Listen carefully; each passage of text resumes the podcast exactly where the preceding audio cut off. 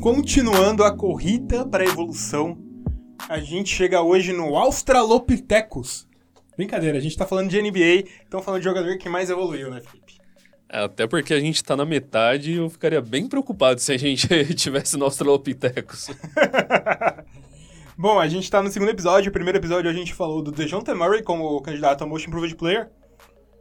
E hoje a gente vai falar de um jogador que tá finalmente tendo um protagonismo.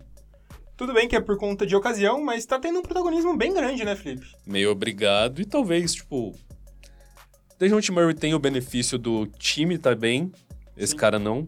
Mas esse cara tá com Números, números bem mais bons. expressivos, né? A gente tá falando de Brandon Ingram do New Orleans Pelicans. A gente estava no Los Angeles Lakers, agora tá no New Orleans Pelicans, Felipe. É. Bom, antes de mais nada, Felipe, é, já passa seus recados aí. Já passo.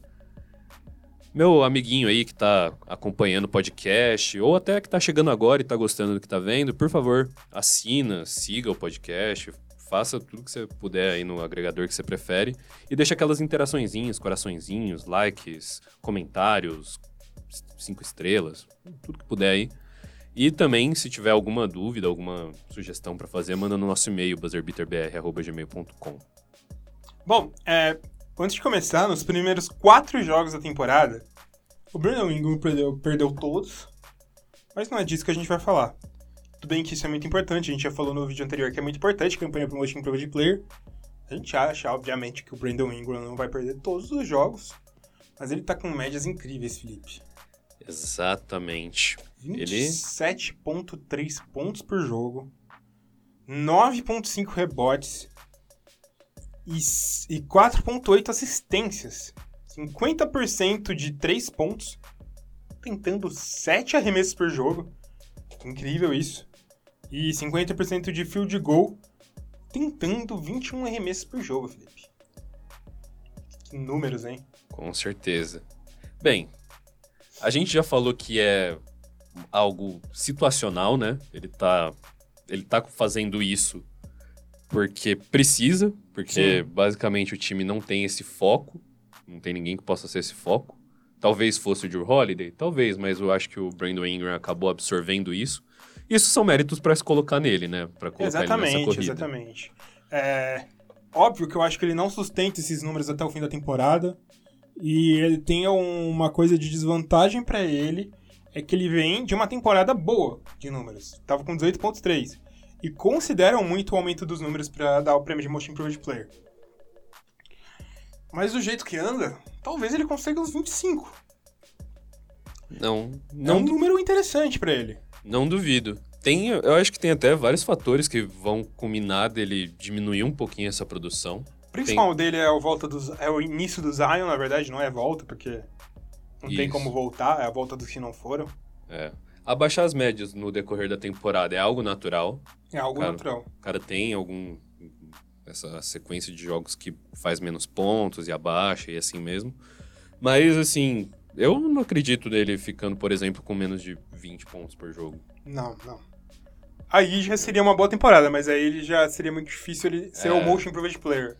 Eu acho que ele vai conseguir manter uma régua bem legal, até se o Zion voltar, porque querendo ou não, mesmo com o Zion, ele vai ser o segundo, a segunda opção do time. E talvez ele melhore ainda mais seus arremessos de três pontos, porque ele vai ter muito mais arremessos livres, Isso.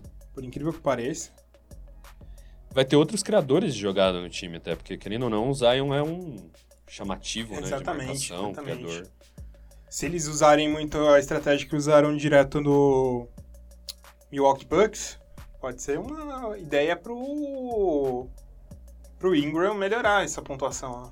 Isso, e assim, a gente tava até há um bom tempinho esperando o Ingram ser um pouco mais dominante, né? Exatamente, exatamente. Tem características físicas bem legais. Algo que pode atrapalhar ele também. Ele tem alguns probleminhas com lesões. Sim, Nada muito. tinha, não, tinha um muito sério que ele teve uma espécie de trombose. E isso é muito sério. Isso. Isso pode ferrar muito ele. Mas ainda não chegamos nisso, né? Isso é, em nenhuma das últimas duas temporadas ele passou dos 60 jogos cumpridos, Sim. jogados.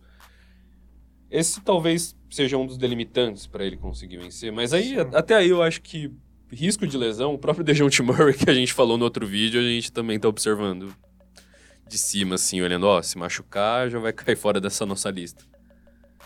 Olha, é, mas a gente também tem que falar das coisas positivas dele.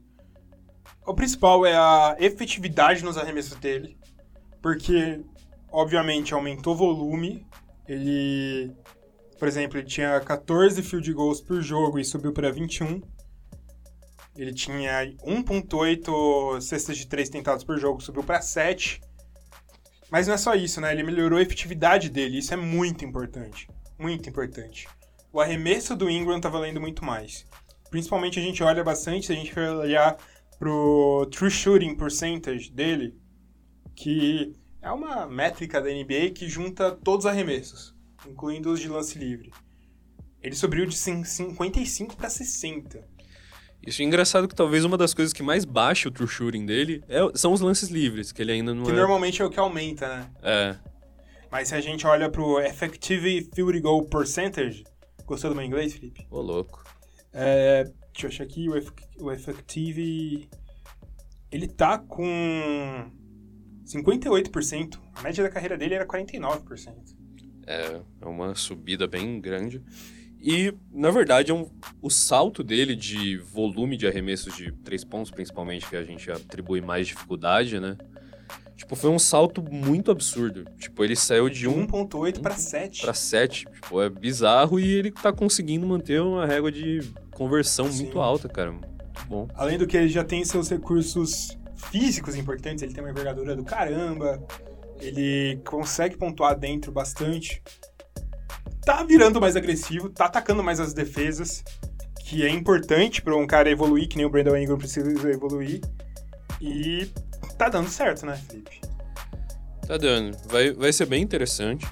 E lembrando até que essa tá sendo a quarta temporada seguida, teoricamente, que ele vai subir de média de ponto. Tipo, Sim. Uma trajetória bem legal que talvez a gente nem atribua muito a ele e tem que dar seus devidos louros. Exatamente. E você, você acredita que o Brandon, In- Brandon Ingram pode ser o Most Improved Player? Manda um e-mail pra gente em buzzerbeaterbr.gmail.com. A gente quer saber sua opinião. Falou, galera. É nóis. Tamo junto. Valeu.